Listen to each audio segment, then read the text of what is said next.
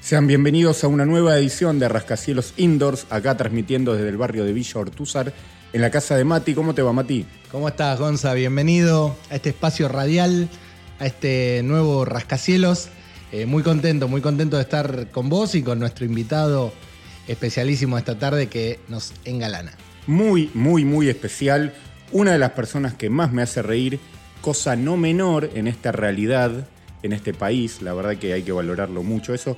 Oriundo de una de mis ciudades favoritas del mundo, creo que tuya también, de Mar del Plata. Exactamente, sí, total. Voy a presentar nada más ni nada menos que al señor Gustavo Sala. ¿Cómo andan amigos? ¿Qué tal? Aquí en Villa Ortúzar, un barrio con muy pocos bares, pero con muchas casas de caño de escapes y ferreterías.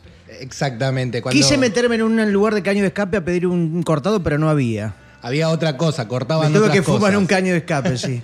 No, le vamos a contar a la gente que cuando lo convocamos a, a Gustavo, eh, dice, bueno, do- ¿a dónde tengo que ir? Exactamente. Exactamente. Y le digo, bueno, a las lomas de Ortúzar. Sí, es que ya suena lejos. No sé si por el chiste fácil de Ortúzar, Orto, la loma de él, pero viste, por ahí es, debe ser un prejuicio. No debo ser el único al que le decís Villa Ortúzar y se imagina algo lejano, una especie de eh, epopeya épica, como si fuera ir a ver al Indio Solari, viste, recorriendo kilómetros bajo el barro.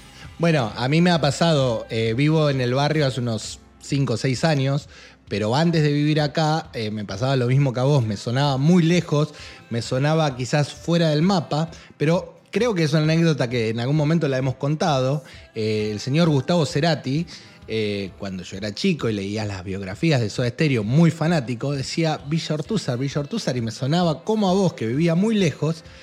Lo que la gente no asocia es que Villa Ortúzar está a 10 cuadras de la estación Federico Lacroce, por ejemplo, del barrio de Chacarita, Claro. lo cual es conocido por todo el mundo. La Cross, un apellido prácticamente, bueno, muy elegante, muy de- dan- más vinculado por ahí al imaginario Cerati que Villa Ortúzar. Claro, exactamente. De hecho, nunca lo escuché a Cerati decir Villa Ortúzar. No, bueno, también convengamos que el subte después se extendió un poco más hacia esta zona, lo que lo hizo más cercano a la gente quizá de otros barrios, ¿no? Que puede acercarse un poquito más. Así que recomendamos a la gente que venga y recorra Villa Ortúzar, ¿no? Le podemos ofrecer un- una guía, ¿no? Un, un viaje, Efectivamente. un viaje por el barrio. Por todas las ferreterías y los lugares de burletes y caño escape de Villa Ortúzar.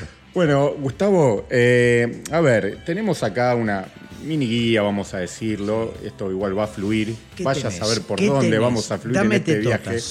Eh, ¿cómo, ¿Cómo te definís? ¿Cómo te definís? ¿Cómo Yo se te- define Gustavo Bueno, Sala? si me decís que yo te diría humorista. Si bien, eh, más que nada, eh, mi trabajo tiene que ver con la historieta, con el humor gráfico, con dibujar.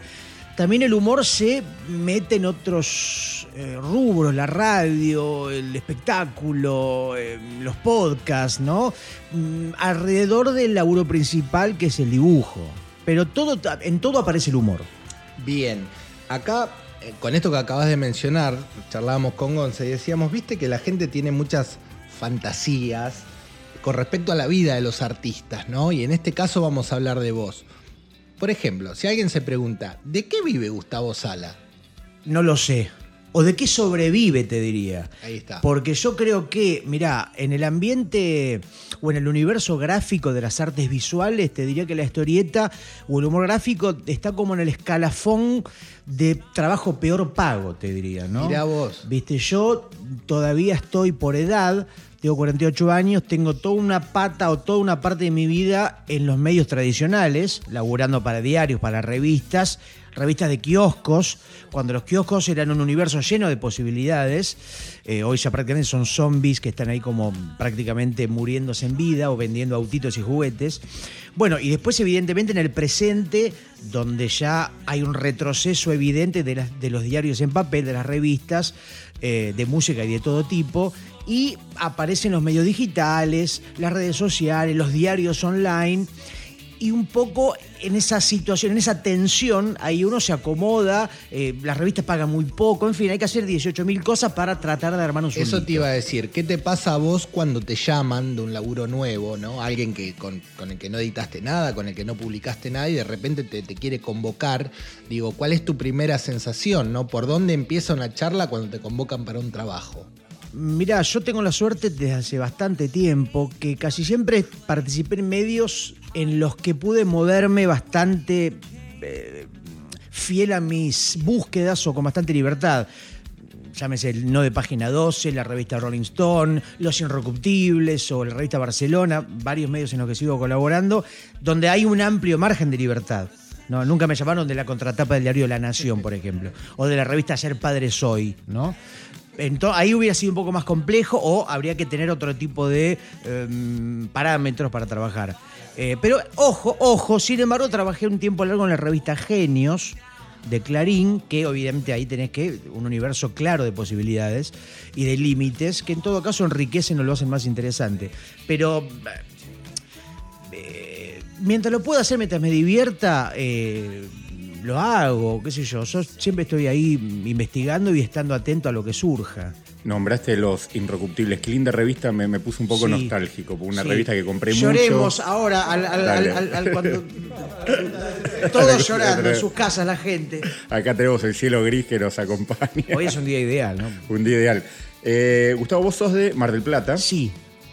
Llegaste a Capital en el 90 y pico. No, bueno, 93. instalado. No, en realidad mi primera vez fue en el 93, sí, efectivamente. Eh, después empecé a hacer amigos con el tiempo, vinculado al mundo de la historieta, los fanzines, los libros.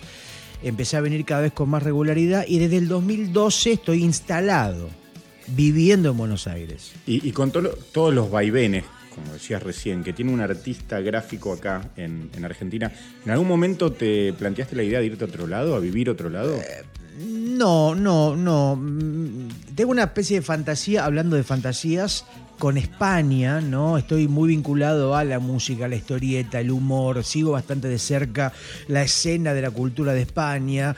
Eh, colaboro en la revista, por ejemplo, Mongolia, que es una especie de revista Barcelona de humor satírico española. Eh, colaboré en el Jueves, que es una, la gran institución del humor gráfico español. Bueno, en fanzines siempre estoy bastante vinculado, tengo muchos amigos y colegas. Eh, pude estar solamente una vez en el 2011. Ajá, ¿dónde fuiste? Mira, tuve la- el ojete de que Cancillería me bancara un viaje porque tenía Cuando un libro editado. ojete, ya. ¿querés decir la visión?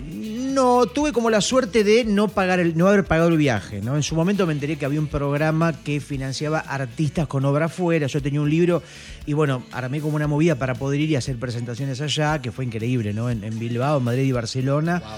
Eh, muy increíble todo. Y bueno, desde ese momento se viene posponiendo, que sí, que no, por diferentes motivos. Espero ir. En el 2020 estaba bastante cerca, viene la pandemia y bueno, todo se empezó a retrasar hasta que veremos si este año que viene es finalmente mi vuelta a España, amigos. Este, este año va a ser, de hecho va a ser, eh, si no es en el 2021, que ya Sí. está por terminar, Este- el año que viene. eh, ¿no? Vamos a ver si va. 2022 allá vamos. Exactamente. Y te iba a preguntar, cuando estuviste ahí, ¿la ciudad te tentaba a quedarte? No, me tentaba a ir seguido. No sé si quedarme. Me parece que eh, Argentina es un buen lugar para vivir, para hacer arte, para hacer proyectos, pero estaría bueno lograr un ideal de poder viajar con cierta continuidad, ¿no? La historieta, laburar para medios, que vos podés hacerlo desde cualquier parte del mundo, eh, te permite justamente eso, ¿no? Yo me acuerdo haber estado, por ejemplo, en Lima, Perú, en un bar haciendo la viñeta para Rolling Stone, ¿entendés? Con tinta china dibujando en un barcito en Lima y después conseguir un escáner para mandarlo por mail. Bueno, ahí te metiste, ahora te voy a dar pie, Gonza, te metiste en, un- en, un- en otra de las preguntas que la gente se hace. Estamos hablando de las fantasías que la gente tiene con el artista. Y acá vas a responder una que charlábamos con Gonza, ¿no?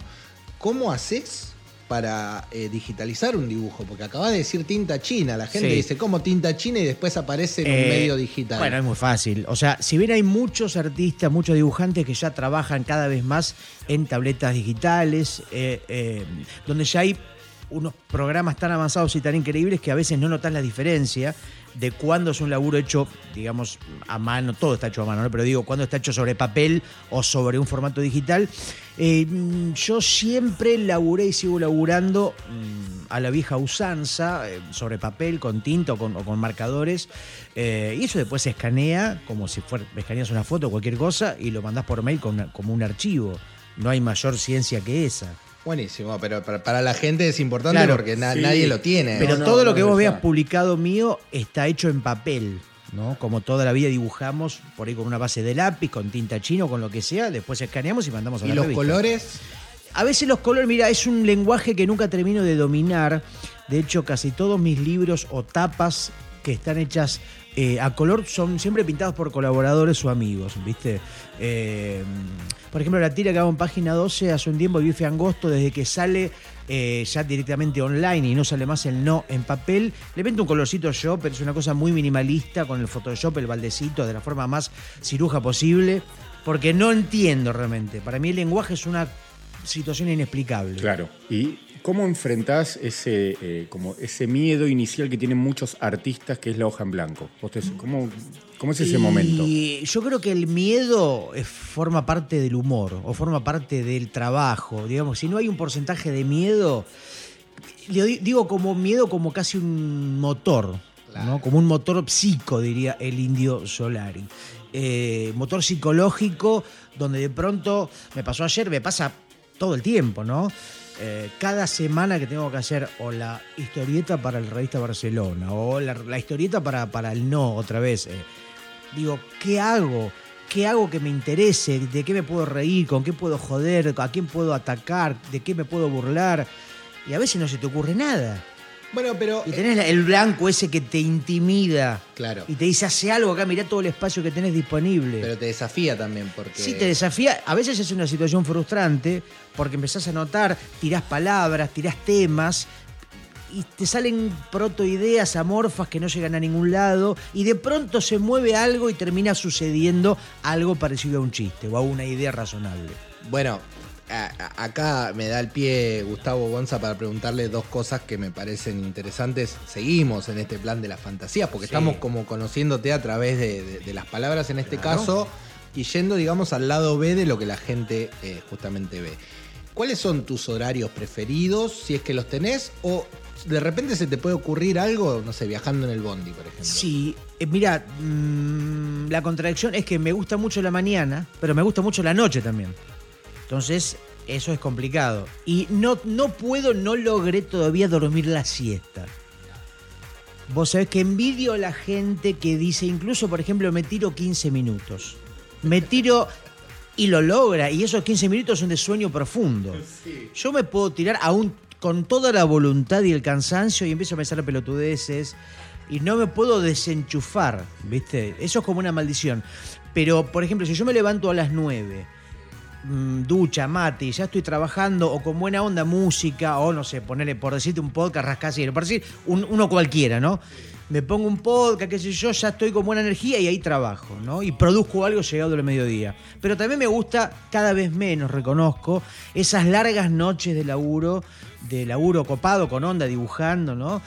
Pero cada vez me da más paja, hablando en términos académicos, eh, laburar de noche. Está científicamente comprobado que uno duerme Sí. mejor la siesta que cuando duerme de noche, eh, como lo hace habitualmente. Yo nunca la duermo la siesta tampoco. Las pocas veces que lo hice en vacaciones, realmente dormí mejor así que a la noche.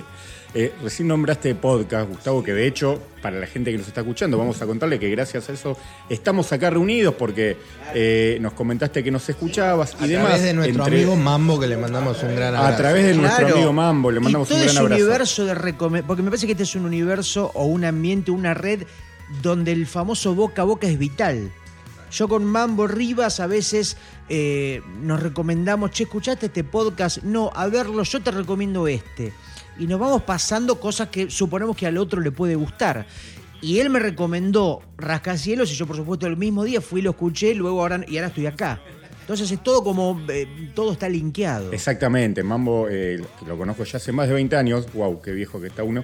Eh, dijiste, bueno, podcast, y a ver, ¿es parte de lo que te nutre al momento justamente de enfrentarte al hoja en blanco? Un podcast, la tele, YouTube, lo que sea que tengas alrededor. Mira, te diría que escuchar podcast, eso lo hago sobre todo cuando ya tengo la idea que hablábamos recién definida, ¿no? Sí. Cuando el trabajo del dibujo, pro- propiamente dicho, cuando ya el guion, la idea ya está un poco mm, definida y solo me queda, digamos, concentrarme en el dibujo, ahí ya el cerebro lo tengo, no, lo, lo tengo desocupado para recibir información y no me distrae gente hablando dos horas y media sobre Federico Moura o sobre el cáncer de mama de Robert Smith, no me importa. Cuando uno tiene que pensar, ahí es más difícil porque necesitas más concentración, ¿no?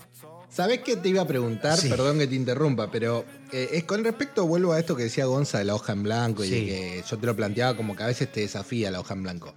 Eh, eh, con respecto a tus técnicas de, de Sí. trabajo, ¿te permitís esa inercia hasta el final de decir, bueno, lo tengo que entregar al trabajo esta tarde y todavía no lo hice y, y me tiene que salir algo? ¿O, cómo, manejas esos tiempos? Mirá, eh, está la famosa imagen de el deadline, ¿no? El- el- la fecha de entrega, donde eso sí a veces puede ser o una frustración o un elemento inspirador, ¿no? Un movilizador, ¿no? Eh, y muchas veces me pasó que tenés, no sé, que el cierre de determinada revista o el cierre de no sé, por ejemplo, yo mando todos los lunes mi tira para, para página 12 que sale el martes, ¿no? Eh, y yo no puedo, tengo un límite, no puedo mandarla a una hora que ya tiene que cerrar y tienen que, eso tiene que estar subido o impreso. yo manejo mis tiempos. Y entonces vos no le podés decir, mirá, esta semana no se me ocurrió nada. Bueno, eso no existe. Entonces, algo tenés que mandar. Si está bueno, mejor. De última mandarás algo choto que habrá pasado muchas veces y se seguirá pasando. O se me ocurrió esto, perdón, pero es lo que hay. A veces uno está más o menos contento con lo que sale.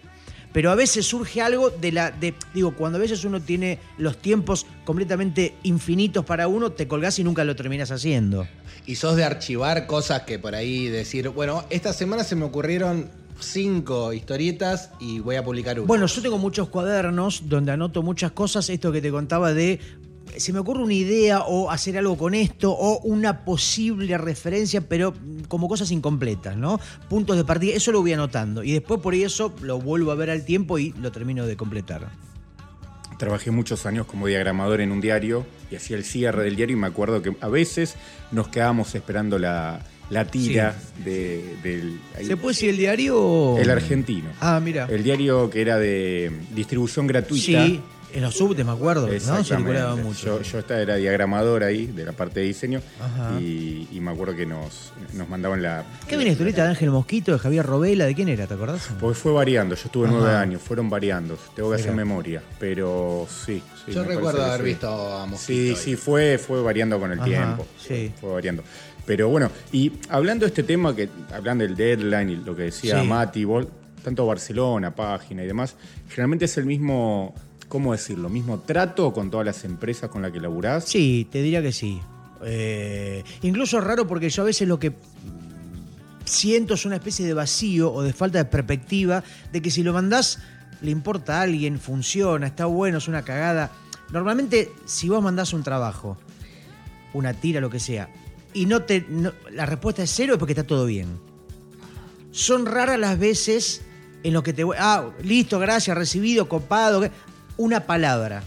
Eso es sorpresivo y es lo que, por lo menos en mi caso, me sucedió la- la- las menos de las veces. Y al revés, que te digan, che, esta vez esta no va por algo. Muchas veces. Ajá. Incluso te diría cada vez más, eso es abrir ya otra puerta, otro tema, ¿no? Que tiene que ver con lo cancelable, las sensibilidades con determinados temas para hacer chistes, etcétera, etcétera, donde medios, si querés, entre comillas, progresistas o que siempre tuvieron un- una larga mira o un, amplio rango de posibilidad para irse al carajo con diferentes temas, empezaron, te diría, desde hace unos cinco años, che, ¿te parece con este tema del feminismo, aborto? Me- mejor no.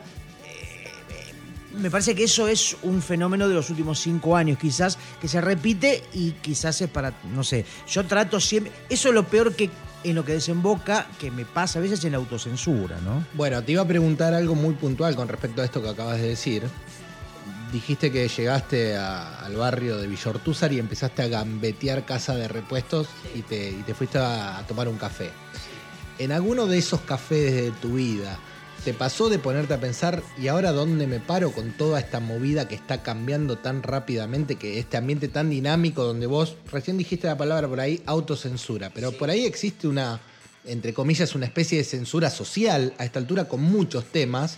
Si alguna vez te planteaste vos, de decir, ¿y ahora qué miércoles hago? Porque yo me dedico a esto. No, no porque me parece que, digamos, el humorista hace eh, o piensa o dibuja o hace chistes o, o- o contenidos con la cultura, con el tiempo en el que vive Y hay muchos temas, muchas cosas que nos interesan, desde lo político, lo mediático, lo musical, la cultura pop. eh, eh, todo el tiempo estamos cruzándonos con cosas, consumiendo, leyendo, mirando. Eh, no sé, hay que buscar la vuelta.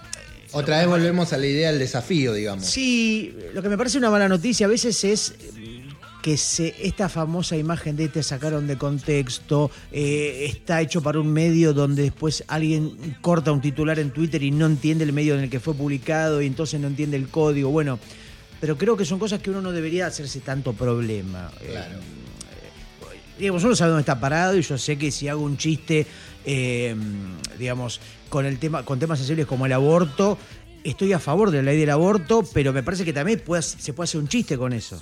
¿No? No es que no necesariamente tiene que ser un tema tabú y solamente hacer un titular marcando tu posición. Bueno, pero, eh, per- perdón, Gonza, pero eh, surgen las, la- las preguntas a medida que vamos charlando.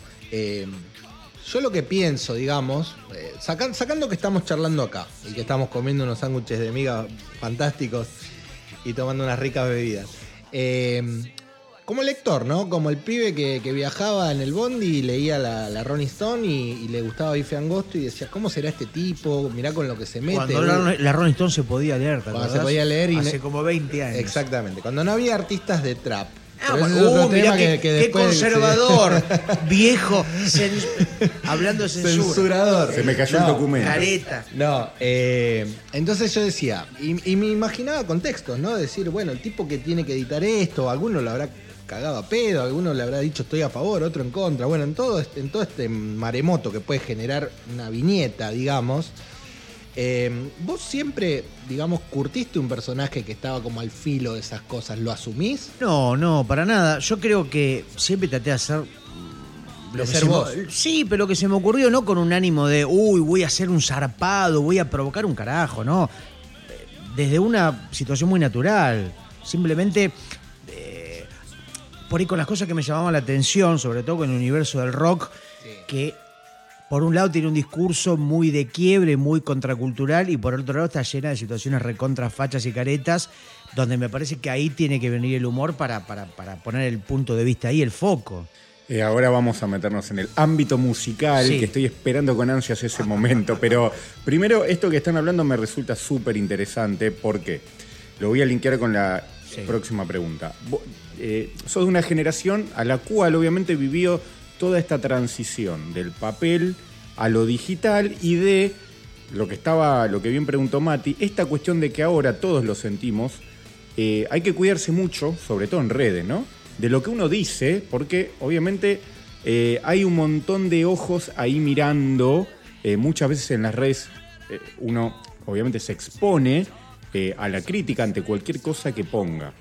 Eh, ¿Cómo te llevas vos con toda esta cuestión de, de las redes, viniendo vos de un ámbito completamente, obviamente, Sí. distinto? Eh, mira, es un poco frustrante para mí. Por ejemplo, Instagram, que parece Sí. ser como la red ideal para los que dibujamos, porque es muy visual, porque tiene que ver con, ¿no? con, con- con- está quizás pensado para fotos, para imágenes. Y es ideal para justamente los que hacemos viñetas o, historietas, eh, digamos, de, formato breve. Pero hay una situación cada vez más policial, yo veo. Yo estoy como, por ejemplo, en mi Instagram estoy medio como, como en capilla. Ya tengo un par de, de apercibimientos, ¿no? Esos, esos mensajes privados ya te hemos advertido, has agredido las normas comunitarias con mensajes de odio que ya empezás a preguntarte un poco volviendo a la autocensura, ¿no? Pará, si pongo, por ejemplo, este personaje que tiene eh, las tetas con los pezones parados, esto va a ser, esto, ¿hasta qué punto? ¿Qué es lo que agrede las normas comunitarias? ¿O en dónde hay un mensaje de odio? Eh, ¿No hay ironía? ¿Entendés? Hay como una especie ahí de situación persecutoria donde quizás Instagram no sea el lugar para esas imágenes, evidentemente, y sea el lugar para otras, otro discurso, otro tipo de situaciones.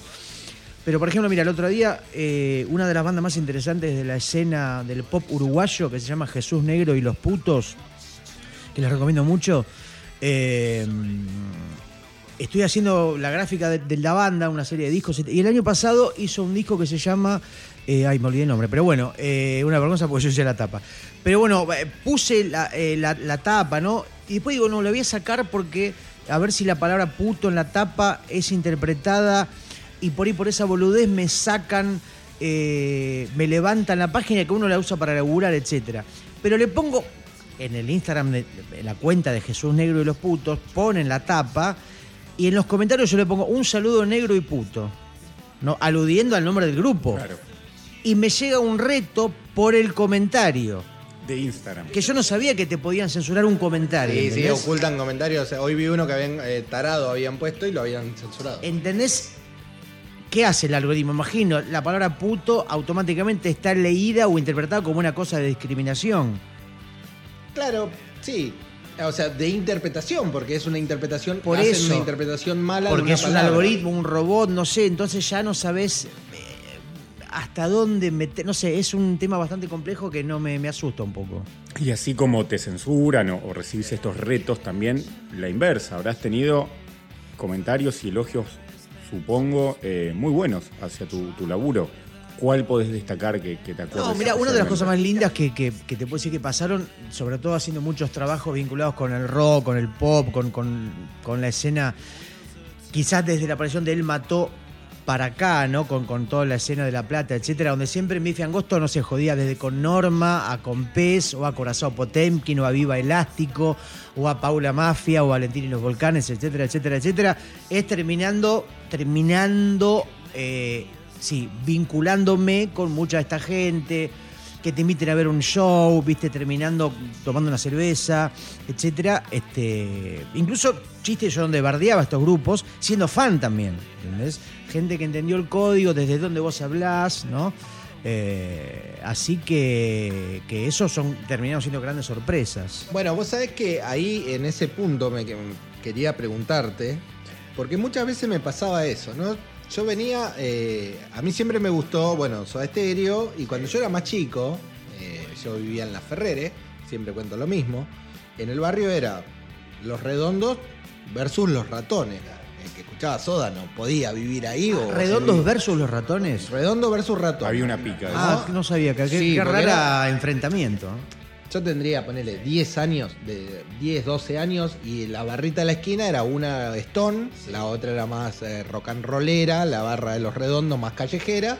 Después estaban los heavies que trabajaban en las Claro. fábricas. Bueno, todo eso es una pavada que ahí, ¿cómo no vas a hacer chistes con eso? Bueno, Son bueno. todos grupos que hacen canciones con guitarras eléctricas. ¿Dónde está la diferencia? Bueno, y yo era de, de los pocos que escuchaban Soda. Me acuerdo que había un pibe que escuchaba In Excess y decían, el pibe que escucha In Excess, era uno de por ahí.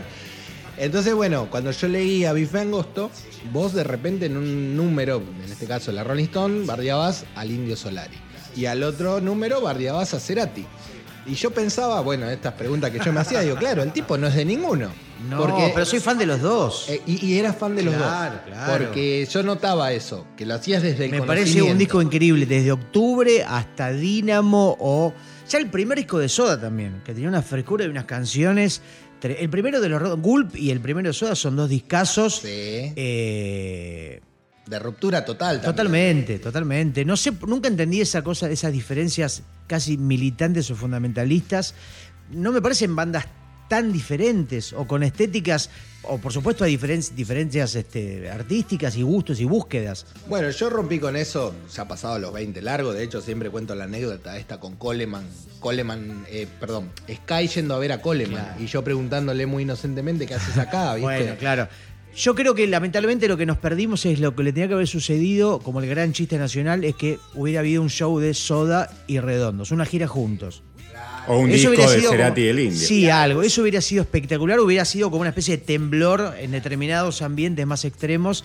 Eso hubiera sido por lo menos como un. un- imagino eh, ambas partes o ambos músicos riéndose de la situación. Bueno, ahí en el backstage de Soda, en la vuelta del Me Verás Volver, cuando tocan en Córdoba, en el backstage está eh, Da Funkio, de las pelotas, eh, charlando con Gustavo y hablando de pedales y cosas. Eh, y siempre cuando hablamos de estos temas con, con músicos, siempre nos dicen, somos todos músicos, después cada uno hace su historia. Sí, después, bueno, viste, cada tanto aparecieron bandas.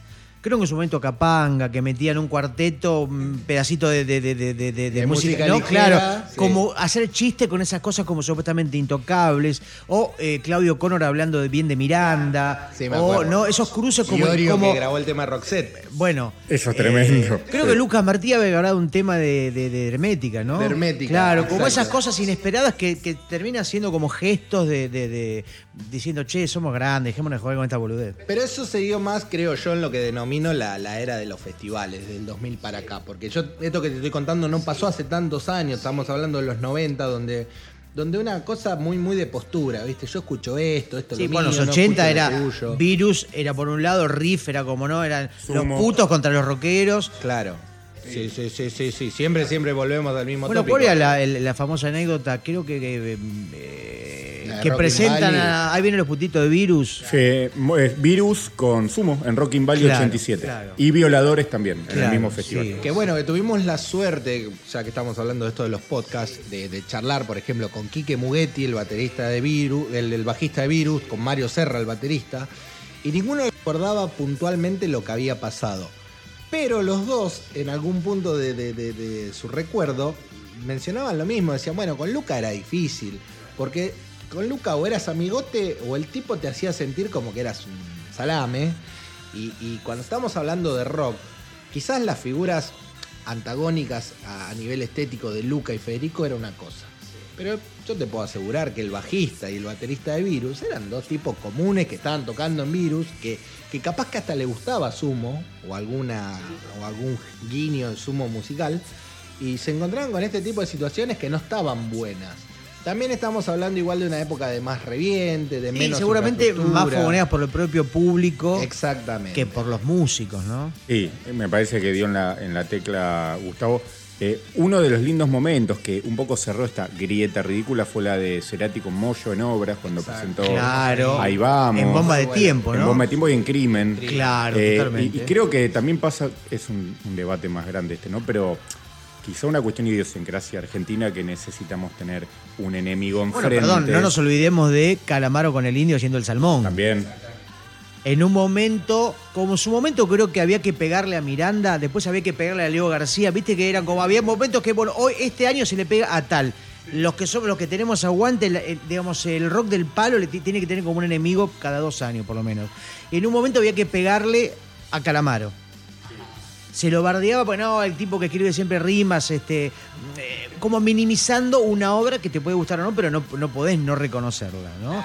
Y cuando vino el indio, que era como la especie de eh, eh, el ícono de la, del mayor aguante posible, ¿no? Como el patriarca de- de- del rock más épico y más verdadero, de pronto que, que- que grabe un cover de. que tipo el indio no grabó cover de nunca, jamás nadie, ¿eh? digo, hasta que vino, creo que yo sé, no sé si fue el primer cover que hizo. Exactamente. una, o una que versión grabó. muy linda del claro, Salmón. Sí, sí, espectacular. sí. Y eso como que también este, le cerró el culo a, a- a varios miles, me parece. Vos sabés que para completar este tema, Gonza, para, para ponerle el moño, hoy me estaba acordando, mientras escuchaba tu, tu podcast, eh, justamente cuando salieron las pintadas, esto, esto lo charlamos con, con cartuneros. La de Viejo Choto. La de Viejo De Choto. Gustavo, sí. Cartuneros, un, Sí, un claro. A quien conocí en Ushuaia. Un gran abrazo, cartunero, si nos estás escuchando, porque yo lo conocí, conocí su trabajo, pero hace dos años fui a dar una serie de talleres a, a Ushuaia, Ushuaia. y ahí aparece. Así que. Él es local ahí. Totalmente, así Sí, que un sí, gran sí. saludo para él. Es un crack como persona, estuvo en el Rascacielos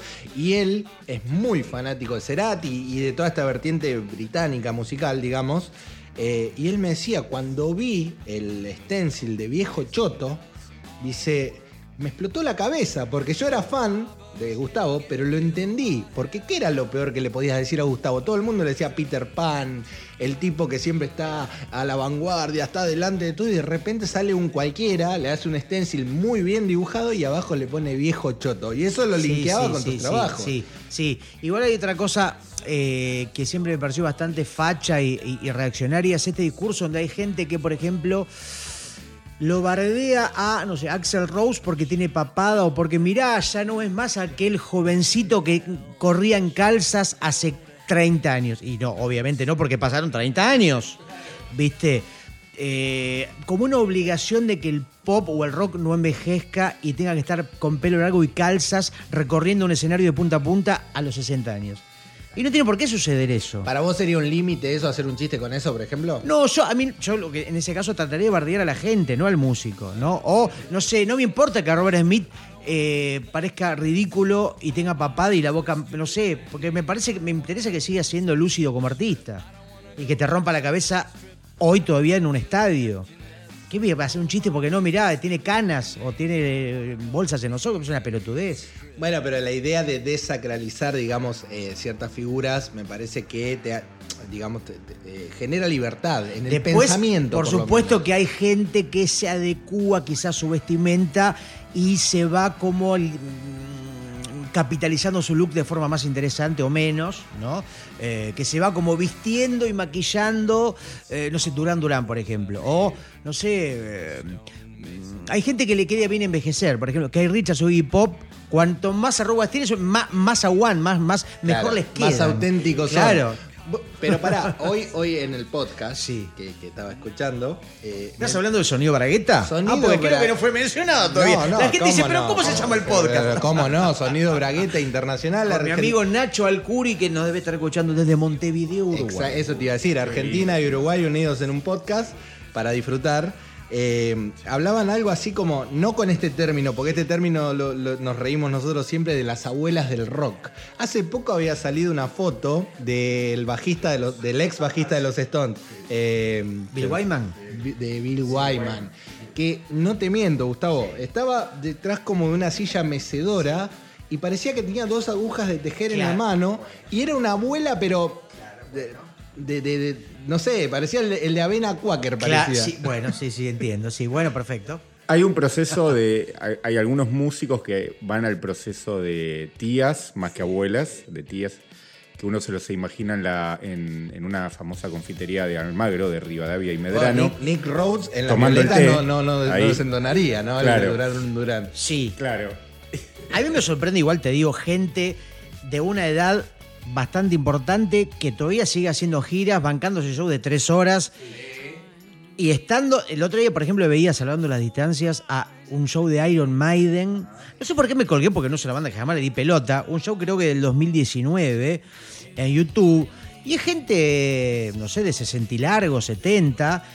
eh, y todos con unos pelos largos bastante notables, ¿no? Y todos corriendo, tipos con onda.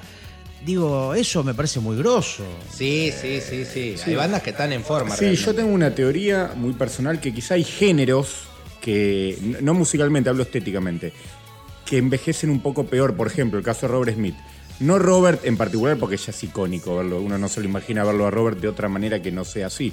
Pero de repente el género, el rock gótico, por ejemplo, un, un género que me gusta, eh, los tipos a medida que van creciendo, vos los ves luqueados así y es como más, pasa a ser más un disfraz que otra cosa. Bueno, el otro día te había pasado la foto de Billy Idol con el guitarrista. Ah, sí. Y era la chancha Mazzoni con, con maquillaje. Bueno, Bill, claro, ¿ves? Pero por ejemplo, Billy Idol, que volvió ahora que sacó un disco nuevo este año, Sí, ¿no? sí. Como un nuevo reverdecer. Lo vi también, estuve viendo mucho YouTube de vieja gloria de los 80 tocando actualmente. Y el tipo es el mismo cuerpo peinado con arrugas, pero al tipo se queda en cueros y se la banca. Le queda bien, ¿no? Pero el guitarrista quizás podría un poco, no sé, ponerse una camisita, una corbata. Quizás no estaba en su mejor momento. Igual que también el otro día caí en un video nuevo, un show en vivo de Sigue Sigue Sputnik. Sí, ¿no?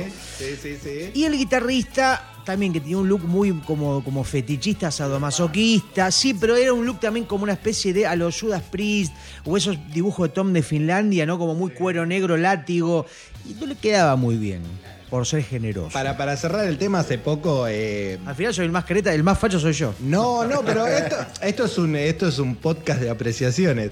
Hace poco había un debate en el fandom de The Cure sobre este tema. ¿no? Gente que decía, yo si fuera Robert, porque eso es otra cosa muy de las redes, yo si fuera vos, eh, me, cortaría el pelo o dejaría de maquillarme. Y otros le decían, si Robert no se maquilla y no tiene el pelo cardado, no es Robert. El tema es que en el medio los años pasan y, no es lo mismo Robert hoy que, bueno, en el 87, por ejemplo. Entonces, eh, ese tipo que ya debe, sin maquillaje, debe ser un tipo con arrugas, con papada, fuera de línea, un poco de su peso. Eh, si lo viera sin maquillaje, yo no me lo imagino tampoco. No sé cu- cuál No. sería la mejor idea. Bueno, o el caso icónico máximo que es Kiss, supongo. Exactamente, te De mantener un look pensado para gente de 25 años, me imagino en su origen, o 20 y pocos, 40 y pico años después. ¿no? Donde quizás el pelo del pecho de Paul Stanley y el cuerpo tonificado de Jen Simmons de hace 40 años no son los mismos que hoy. Y ahí hay un poquito de. Y es un espectáculo que es muy visual, ¿no? Y gente que tiene que andar corriendo, moviéndose en unas plataformas que debe empezar un huevo. Hace poco casi se cayó Gene Simmons, lo mostraron eh, de, de una plataforma y casi cayó y podría haberla pasado mal. Pero bueno, le voy a dar la medalla a David Gaham.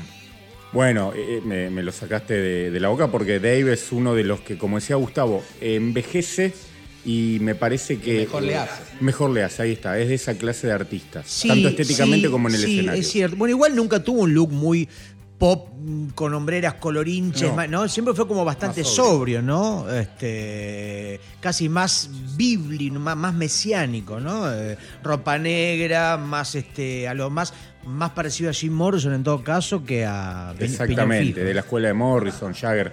Eh, bueno, siguiendo con la, la tónica musical, Gustavo, ¿qué, qué fue primero, el dibujante o el fan de la música? Eh, O el probablemente, músico, no o el sé. músico. O el músico, no, bueno, claro. yo mira, de pendejo en realidad me gustaban los animales. Quería ser biólogo, biólogo marino, estudiar algo vinculado con los animales. pensé que quería, cuando dijiste quería No, ser, no, no. dije quería ser nunca jirafa. Tuve, nunca tuve, no, ni, ni- ni ser, ni ser jirafa, ni tener un romance con un hipopótamo, ni, ni- ni- ni nada de eso, pero sí estaba ocupado con los animales, con los documentales, con los libros, con tener peces, de investigar el fondo del mar. Después me, pareció más interesante y más cercano, ¿no? Este, y más posible dibujar con lápiz de colores que nadar en el fondo del océano Atlántico entre tiburones y marsopas. Eh, pero después me acuerdo, bueno, yo eh, soy del 73, ¿no? Eh, en el 85 tenía 12 años, Rocas Vivas, Miguel Mateos, era mi ídolo de la ado- adolescencia, 12 FM, Mar del Plata, ni siquiera estaba en Buenos Aires, había menos posibilidades pero curtía todo eso, ¿no? Yo era fan de Miguel Mateos. Te diría que mis tres grupos eran Soda, SAS y Virus, o Miguel Mateos, eh, Soda y Virus, y después, en menor importancia, los Twis, los Enanitos, las Viudas e Hijas del Rock and Roll, Suéter, etc. Y todavía la figura de Charlie y Spinetta eran más complejas. ¿Viste? Tuve que esperar un poco más para entender. Había otra información ahí que no estaba por tan preparado para asimilar. Aparte, cuando no tenía hermanos mayores ni gente que me mm, pasara más data como para tener más contexto. Pero veo que fue paralelo el gusto por la música, de comprar revistas de música, ¿no? También esas revistas con la truchada de Revipostre, que era una poronga, que era un- no sabía si era una foto de Policio de Durán porque no se veía un carajo. Claro. ¿Sabés qué te iba a preguntar? El viernes tuve la, la suerte de estar en el show de, de Miguel Mateos en el Gran Rex. Uy, me quedé con no sé por, mira, me arrepiento de no haber ido. Tres horas de música, en realidad fueron dos horas y media de música y media hora de Miguel haciendo monólogos, lo cual me parece algo maravilloso porque charlaba con mi primo que habíamos ido y decíamos, al que no le gusta esto seguramente alguna puteada habrá echado porque estuvo literalmente media hora contando historias en el escenario, pero un carisma, un manejo del tipo eh, mundial. Eh, ¿Qué pasa? Eh, charlando en el medio del rock, de, de- de las canciones, del show, de las canciones, en un momento le digo a mi primo, le digo, che, pensar que este tipo, allá por el 89, 90, se fue a. Estados Unidos, Obsesión. exactamente, a hacer la América y, y la prensa lo, lo crucificó para siempre. Sí. Vos escuchabas Miguel Mateos, ¿recordás esa época, cómo te pegó a Sí, vos? por supuesto. Eh, no me interesaba tanto ya como los discos anteriores, como Atado a un sentimiento, Solos en América, ¿no? Quizás esa, incluso era bastante polémico el videoclip de Obsesión, un Miguel Mateos casi a lo Don, las sí, casi a lo Don Johnson, ¿no? Con un sonido internacional más vinculado con la producción tipo de Emilio Estefan que con, no sé, con una producción argentina, ¿no? Claro. Igual es un discazo, creo. Sí. Tiene un tema llamado Malos Sentimientos, me acuerdo que es una especie de lento con, con, si no me equivoco, tenía un bandoneón de Santa Olalla, un tema bastante interesante. Eh, pero sí creo que incluso la crítica en los últimos años fue bastante injusta. La crítica o el lugar que terminó ocupando en el imaginario del rock, ¿no? Como algo que no, como que envejeció mal, o no sé, no sé qué decirte, pero por ahí por determinados sonidos o sonidos que quedaron muy pegados a una época. Pero creo que tiene grandes canciones que. Y, mucho discurso esto- el- el show que vos lo viste en vivo, yo lo vi en YouTube, o vi varias de las canciones en YouTube, y recordando letras de huevos o un poco de satisfacción, un gato en la ciudad, aparecen muchas referencias a los ochentas, a la dictadura, a la falta de libertad. O sea que era bastante, de alguna manera, político también. Exactamente, pero Miguel, ahí te voy a dar el pase, Gonza, creo que lo hemos charlado a esto, de hecho, alguna vez eh, nos quedó pendiente desarrollar esa teoría de por qué el rock vernáculo no, no, no lo asocia a Miguel Mateo justamente con esa beta de, decir, viste esa cosa medio de camaradería, somos nosotros, acá estamos, y Miguel siempre como que estaba aislado de eso, ¿no? Me dio esa sensación a mí. Sí, a ver, yo creo que un poco por lo que estaban diciendo de cuando se fue Mateos para Estados Unidos, eh, eh, para mí es, más allá que estamos hablando en un marco musical actual que obviamente la música pop rock, vamos a decirlo de alguna manera, eh, no es lo que está al frente, ¿no? De lo que, lo que ya sabemos. Creo que sí es poco valorado, me parece uno de los tipos más importantes de, repito, de, de la música rock argentina. Creo que ese hecho de haberse ido en algún momento, como dijiste Se lo vos, hicieron pagar. se lo hicieron, se lo hicieron pagar. Recordado show, que lo hemos visto en YouTube juntos, Mati, en La Falda, si no me equivoco, en choclos. donde se agarra a puteadas con el público. Exactamente.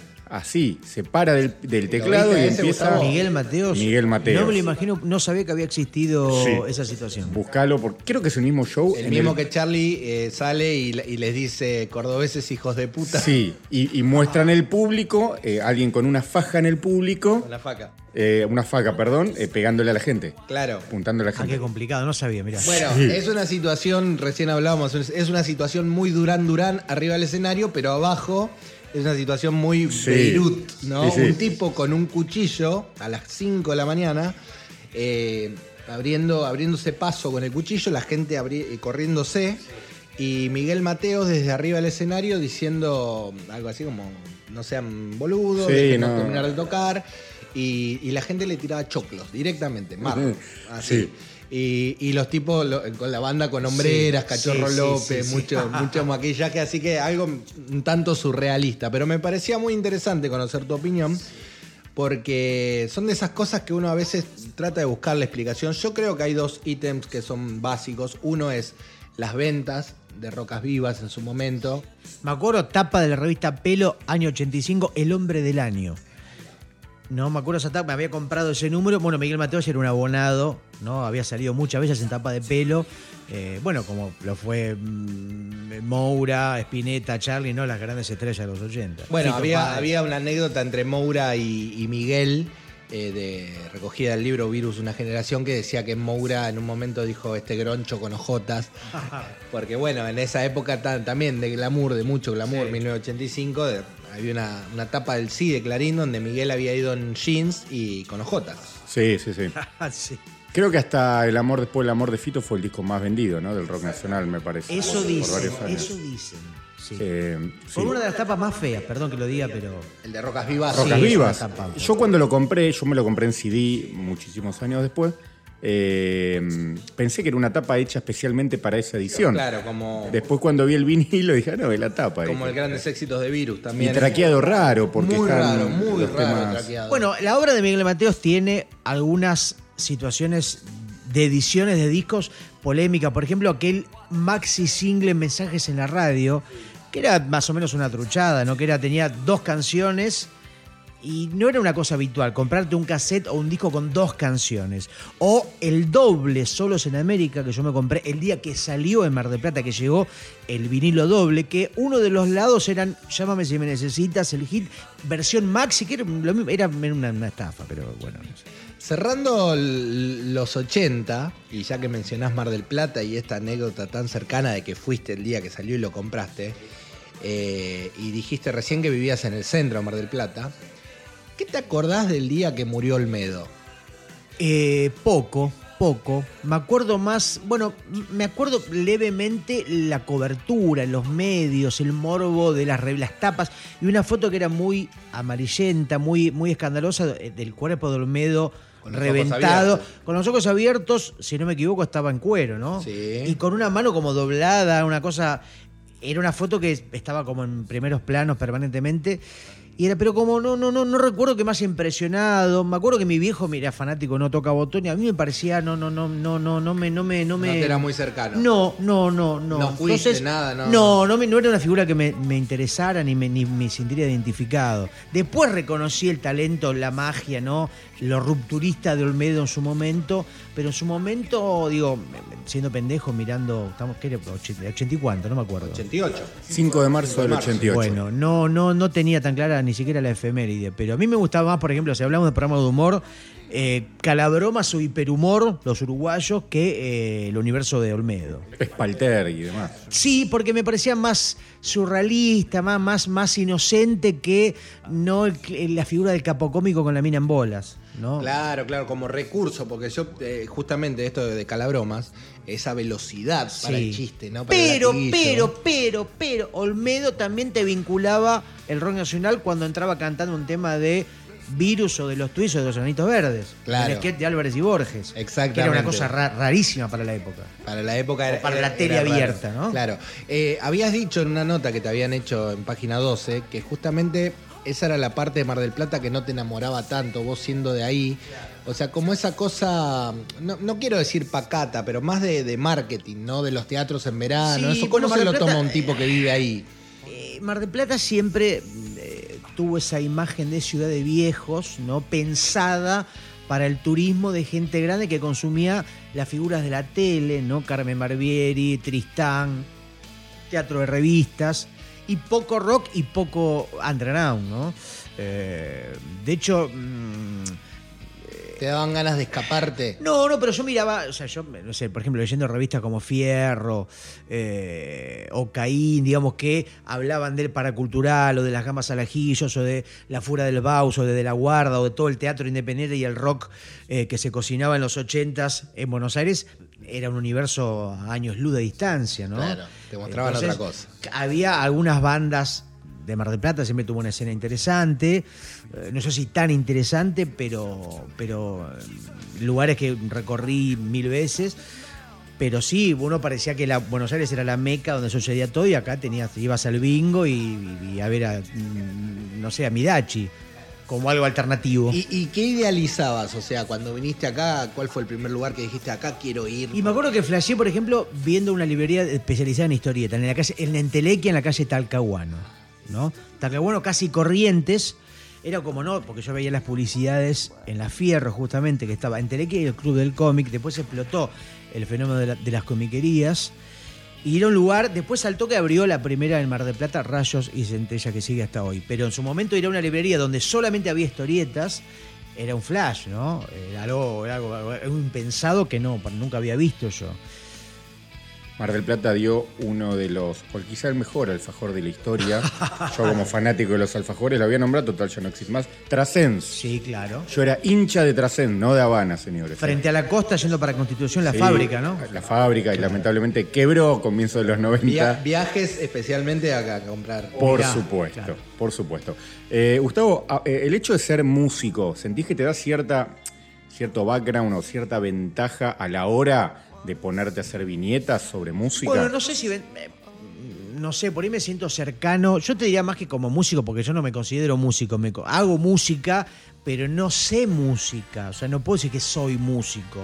Eh, pero sí, de última me siento cercano de, de- de ese universo, de la canción, del escenario, de, lo que es escribir una canción, de lo que es la frustración o la búsqueda de una letra, de un recital, de consumir ese universo, porque también me gusta participar viendo ese tipo, desde afuera más que desde ¿Y, adentro. y qué te pasa cuando observas eh, ciertos guiños de, de divismo en el ambiente? O sea, te da carne para... para... Y hay que hacer chistes con todo eso, siempre, claro. Mucho, mira, muchas de las tiras que hice, por ejemplo, en Bife Angosto, en el No, eh, fueron ideas que se me ocurrieron viendo recitales, viendo, o sea, siempre yo con ano- anotadorcito y virome, anotando, tomando, eh, anotando cosas Pero que veía arriba del escenario. está bueno. eso. Sí, ¿Qué- bueno. ¿Qué, anotás ahí? O sea, qué sé yo.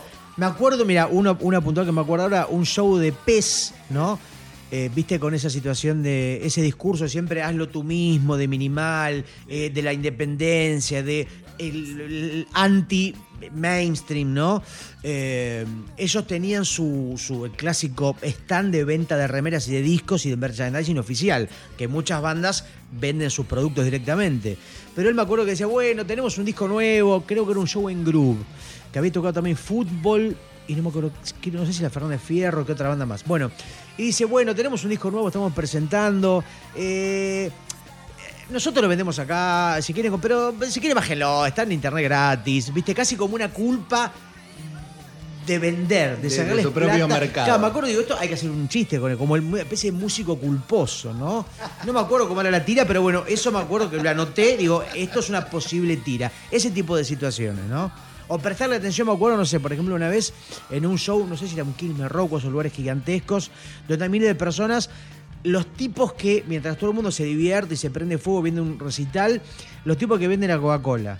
Agua mineral, Coca-Cola, eh, agua mineral, gaseosa Fanta. ¿ah? ¿Qué pasa el tipo con un brazo que debe ser, no sé, de Robocop, porque no sé cómo aguanta horas con el brazo surfeando con esa, con, con- con todos los vasos entre la gente, ¿no?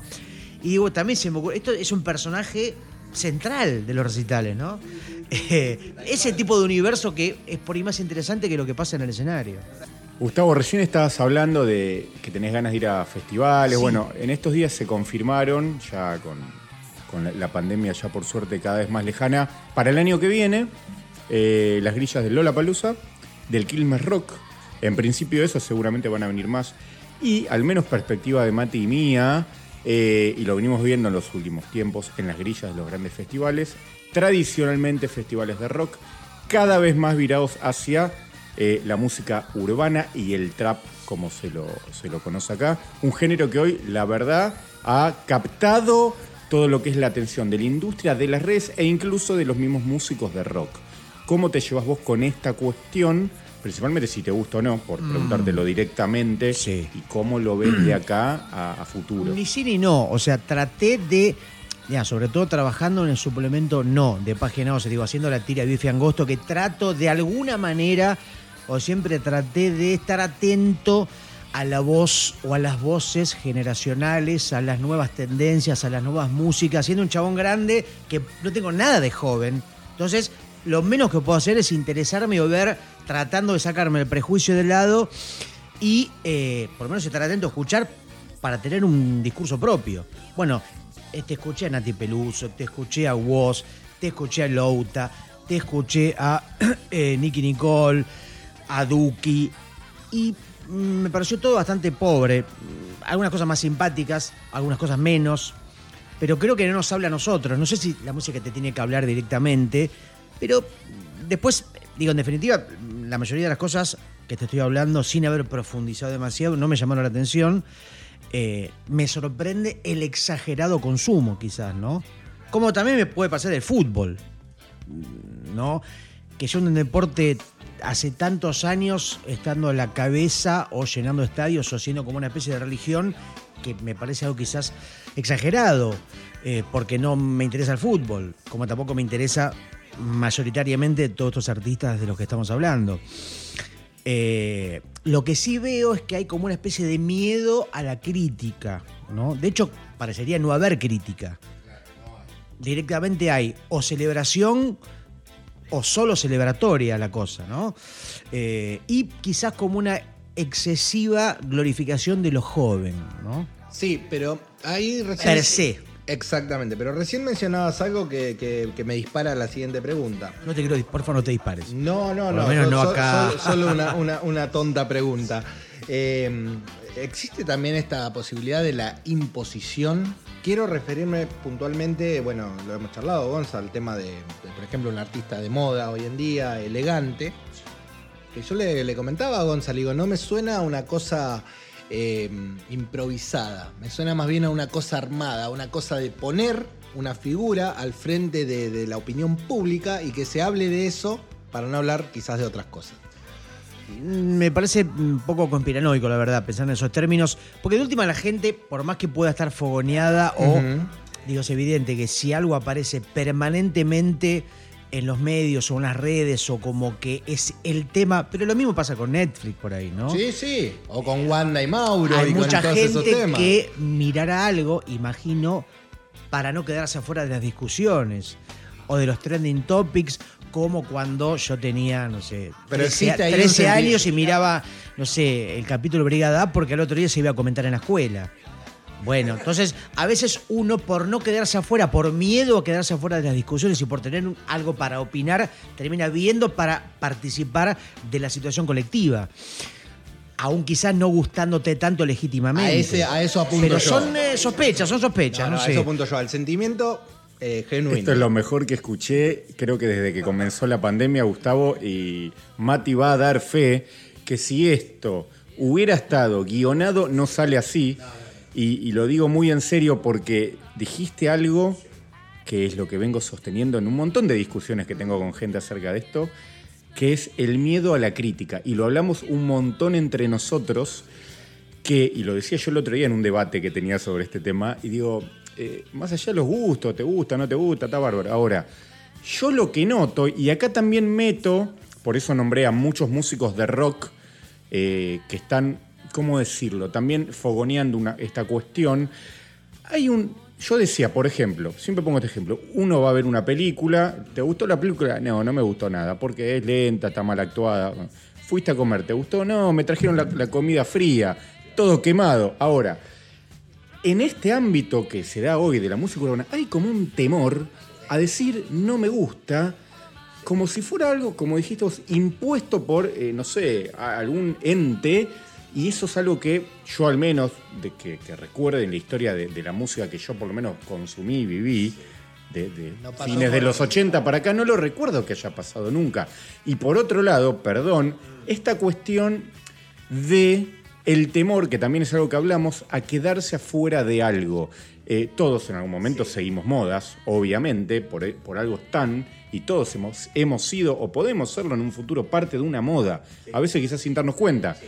Eh, o te das cuenta cuando ya es una moda, pero esto es una cuestión que yo lo noto mucho De peche mode. ¿no? de Peche Mode, ahí está. Lo noto mucho generacionalmente, obviamente de acá, no estoy hablando de, de los chicos que, ¿no? De, de la gente cogeneracional que, digo, loco, es como que tienen miedo a, a quedarse afuera de algo. Y también lo veo en muchos músicos, esta cuestión de agarrarse de el, el trapero de moda, ¿no? Bueno, a mí me causa gracia cuando te quieren convencer diciéndote, pero tiene algo de rock o se parece al rock. Y lo hemos charlado con Aitor, lo hemos charlado con Abril Sosa, pero para que algo se parezca al rock, escucha rock. Y si no, busca algo diferente. O sea, Yo creo que está mal criticar per se y está mal que te guste per se, digamos. Me Bien, parece que de acuerdo. es interesante escuchar matices, eh, discu- discursos, argumentos. me gusta porque. Está muy bien que te parezca una cagada y está muy bien que te parezca alucinante. Eh, Pero que existan como cualquier banda antigua, actual, de electrónica, de rock, de heavy metal, de pop, de folclore o de, o de lo que sea, ¿no? Lo que yo veo que parecería ser que no hay más o que hay cada vez menos periodismo musical o crítica o análisis, ¿no? Eh, parecería que lo único posible es la celebración y la chupada de medias y el aplauso eh, para a ver si van a pensar que soy un viejo choto que no entiende nada. Y si, y si fueras un viejo choto, que se. Que, que- Estoy casi cerca. Digo, no, porque hay algunos en la tele todavía que eh, pasaron de presentar hace un par de años a. O, o que vivían del rock. Porque acá uno no está diciendo que no le guste el trap o, o los nuevos géneros, pero hoy en día presentan a los nuevos géneros y parecen más viejos chotos todavía. Bueno, porque me parece que hay una especie justamente de desesperación por estar siempre arriba, por ser modernos, por no quedar viejos. Y a veces se nota demasiado y es un poco ridículo lo que sucede. Pero, mira, por ejemplo, en España hay un libro que no leí, pero que se llama El Trap. Salió hace creo que cuatro años ya. De Ernesto Castro, que es un pendejo que se hizo muy famoso en las redes, que es un chabón profesor o filósofo o docente de filosofía que escribe largos ensayos sobre política, medios, filosofía y escribió una especie de análisis eh, más conceptual del trap en España, ¿no? más vinculado a la escena española. Pero por haber visto charlas y haber leído extractos, hace como un ensayo tomando lo musical, pero yéndose a otro, a la política, a lo generacional. Yo no sé si hay acá lecturas de ese tipo con la escena argentina. No conozco si hay. Capaz que hay programas de radio especializados donde se discute, donde. Porque bueno, pero hubo un viraje, un cierto viraje de los eh, medios masivos. Hoy hablábamos un poco de la Rolling Stone. En un momento tuvo un viraje. Pero por ejemplo, es curioso, recién decía acá Gonzalo de eh, el Lulapalooza, que en su origen era como justamente el opuesto al mainstream, era lo alternativo, lo que estaba en, en los márgenes, la música independiente hoy es que exactamente el hoy Lollapalooza es lo más masivo posible, ¿no? Es como lo, exactamente opuesto a su concepto original. Eh, eso es un poco curioso que tenga sus principales figuras. En su momento no sé, eran James Addiction, Blondie o Flaming Lips, hoy son Elegante, Duque o lo que sea. Claramente es otra búsqueda. Y que yo, por ejemplo, la revista Rock Deluxe en España, como la Inrocupti, claro, ¿no? Eh, también era como lo llamado indie, la música más independiente, que tenía como a Dalí de Bowie, no sé, a The Beastie Boys, a los planetas, a las bandas más independientes. Hoy también está muy, parecería, preocupado por no quedarse afuera de los fenómenos españoles como Rosalía, como Zetangana, como Young Beef, ¿no? como las figuras más vendedoras. Pero no sé si será una cuestión de interés legítimo o de querer eh, que ese público joven los consuma, no lo sé. La pregunta difícil, para Gustavo Sala, ¿es una moda o es algo que se va a quedar? Parecería no ser, o sea, una moda, por ejemplo, me parece que fue la cultura flogger, que hoy parece que fue hace 70 años que tuvo sus estrellas, sus caras, su Flogger TV tuvo, ¿no? La cultura del fotólogo. Sus viñetas habrá tenido. Bueno, pero eso, sus peinados, su look, su estética, sus colores, que fueron dos años como mucho. Su enemigo, lo hemos. Bueno, totalmente. Me parece que todo este fenómeno ya está instalado un poco más masivamente o con más, o con más recorrido. Sí, también creo que obviamente con la ayuda de las plataformas digitales que en el 2007, 2008 en aquella Lo que evidentemente creo que cambió es otro paradigma, siempre queda bien usar la palabra paradigma, es, hablando de rock de los 80, el camino de una banda que toca en un lugar independiente, pega fiche, después va a cemento, después termina, hace como un recorrido durante 20 años. Hoy, el caso de Elegante, digo, por una especie de, de, de chabón icónico, de un mes al otro explota siendo un desconocido, siendo el más vendedor de la Argentina parecería que son caminos de la nada al todo en un día hacia el otro. A eso me refería cuando te decía lo de la imposición, no, no puntualmente desde un lugar ni. Ahora, pero perdón, ¿por qué? Te imagino que como elegante debe haber 100.000 pibes que están en su casa haciendo bases, programas, y no hay 100.000 figuras. Habrá como mucho, no sé, 20 de 100.000 pibes en Argentina o de 50.000. ¿Será que un talento para la producción, para la distribución, suerte, un tacto, un timing con el discurso, con la música, no sé, no lo sé. Solamente tengo dudas. Algún día lo vamos a, descifrar porque fue justamente la charla que tuvimos antes de que Sí, sí, podemos estar toda la noche comiendo sándwiches de miga y hablando de esto. Eh, eh, me gustaría, antes de, terminar la nota, Mati, hablar un poco de, tu último libro, Buenos Aires en Pelotas, que salió hace muy poquito. Sí, sí. Y, del cual, eh, voy a citar la fuente, la nota que hiciste en página 12 con Andrés Valenzuela, que me pareció muy interesante y me sentí muy identificado con algunas cosas que dijiste sobre la ciudad esta antiguía, ¿no? Hay tanto libro turístico, bueno, esto es una cosa de la otra parte de Buenos Aires. Eh, y yo como alguien que ama y odia Buenos Aires en el mismo momento todos los días, eh, si me permitís, Mati, citar un, pequeño textual, pues lo voy a decir tal cual, que te preguntan, tal cual, ¿eh? ¿qué amenazas ves vos en la ciudad? Te pregunta Andrés. Y tu respuesta fue, las amenazas que ofrece la ciudad son varias. Primero, entrar en una violencia mental, en una infelicidad permanente que tiene que ver con el ritmo de vida, con viajar mal, apretado, nervioso, en un subte o un colectivo. Y perder la felicidad de estar en una ciudad como esta, una amenaza es que la ciudad te gane, donde queda uno debajo de la ciudad, esclavo de ella y no poder disfrutarla. Me pareció, me pareció brillante porque me sentí muy identificado. jamás hubiera dicho semejante cosa. No, bueno, es que lo que sucede y veo con el tiempo, y una veces, o me llamaba la atención cuando venía a Buenos Aires, o las primeras veces que venía acá, es el ritmo la mirada de la gente casi como, eh, cyborgs o eh, sin disfrutar, sin ver, sin dejar de maravillarse, por supuesto, si estás todos los años laburando y tomando trenes que via- viajando como el ojete, deja de disfrutar esa situación. Pero eh, hasta en Villa Ortúzar, aún en Villa Ortúzar, es, acá tenés una, una especie de bulevar espectacular. Justo enfrente de este hermoso edificio, en la calle Chorroarín. Aparte, muy buenos nombres de ¿Querés calle. que, ¿Querés que te diga la contra? A ver, sí. Los ruidos son infernales. Que menos mal que no vivo acá. Eh, Pero tiene una linda terraza. es verdad, hemos sacado una foto. Pero sí, bueno, yo trato, esto que digo, de conservar un poco la maravilla y la situación de estar todavía fascinándote, habiendo un montón de lugares que no conozco de Buenos O sea, me queda mucha Buenos Aires por curtir, por conocer. El domingo les contaba, por primera vez entré al Jardín Botánico, ahí en la Avenida Santa Fe, al lado de la Rural, habiendo pasado un montón de veces por ahí. Y no sé, a veces los, los naturalizás y no te mandás a esos lugares. Y son alucinantes. Hace dos años recién conocí eh, la reserva. La reserva ecológica, nunca había ido. ¿Entendés? Cruzás un toque ahí en el medio del quilombo y tenés una especie de Amazonas donde los mosquitos te comen vivo, pero es una situación hermosa también. Bueno, pero está buenísimo que te lo permitas. Sí. Porque, te- porque es una forma de sorprenderte Claro, claro. eh, día a día, digamos. Sí. Ni hablar de ver músicos y festivales y tener esa curiosidad por la cultura independiente donde todo el tiempo están sucediendo cosas. Y cuando vos haces un libro como Buenos Aires en pelotas, eh, digamos, ¿tenés todo eso presente? O sea, porque Sí. yo digo, ¿no? Lo tenés en la cabeza, pero después lo tenés que volcar.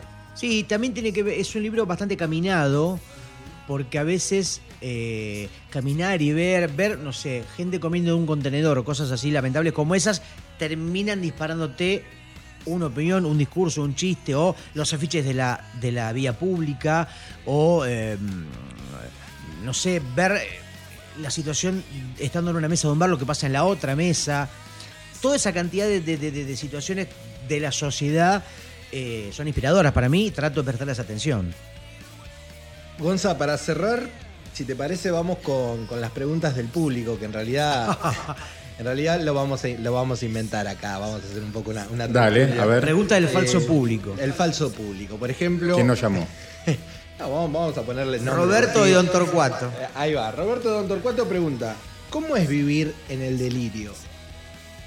No lo sé, porque no vivo en el delirio. Si querés sugerir eso, trato, trato. Él dice que escuchó tu podcast, por ejemplo. Pero eso, mirá, yo creo que, mm, lo he dicho alguna vez, los que nos hacemos los delirantes somos los más conservadores, grises y simples posibles.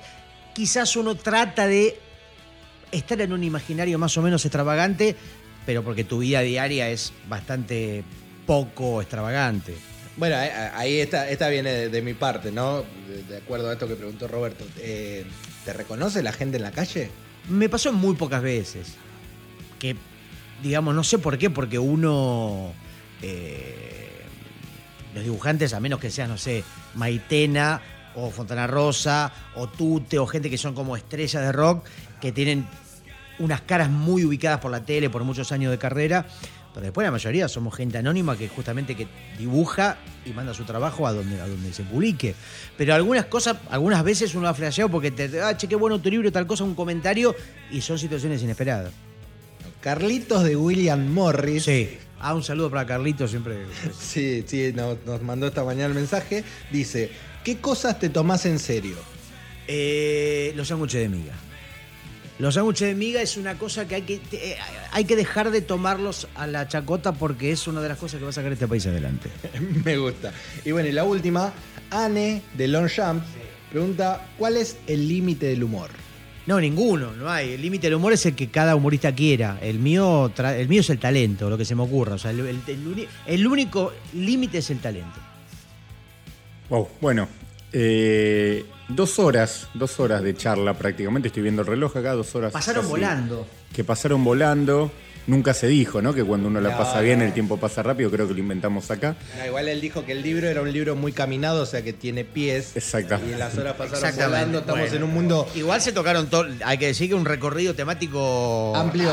Amplio, amplio, ¿no? La verdad que un enorme placer, Mati, eh, tanto en lo personal como a nivel rascacielos, sé Sí. que para vos también, poder haber charlado con vos, Gustavo. Yo siempre te digo que estas charlas son las mejores, las que tienen un mínimo guion y luego la, la charla misma se desarrolla y nos va llevando a todos, ¿no? Exactamente, exactamente. Y bueno, para cerrar, ¿algún proyecto ya mediano plazo? Eh, algo. Bueno, estoy trabajando en dos libros. Uno para España sobre zombies, que probablemente tenga edición argentina el año que viene. eh, que, Que también te vas a España. bueno, ojalá pueda estar el año que viene ahí pisando suelo ibérico. Y estoy trabajando en otro libro que tiene que salir eh, en diciembre, este año. O sea que estoy hasta las manijas con eso. Estoy por sacar mi primer disco solista, que si Dios quiere, o alguien quiere, o Spotify quiere, o alguien lo decide así, saldría sobre este fin de año 2021. Si alguien pone la plata, sale más rápido. No, acá no hay dicen. plano, acá esto absolutamente. Si hay algo que no hay, lo que unifica todo es la falta de dinero. Todo. Por eso no voy a ir a ni a Lula Palusa, ni a ver a Miguel Mateos, ni a ver a Kim Arroz, Me porque niego. soy un dibujante indigente. De acá me tengo que ir, a- me está por cerrar el contenedor. Así que lo tengo que dejar en un ratito. Pero y sí, y bueno, proyectos de una serie web, más podcast y sobre todo más decadencia para siempre. Ahí va. Me encantó. Nada más para decir, cierre perfecto. Esto ha sido Rascacielos Indoors en una nueva edición. Gracias, Gustavo, por estar acá. Voy a decir algo que no se dijo nunca. Totales. Gracias, totales. Hasta la próxima.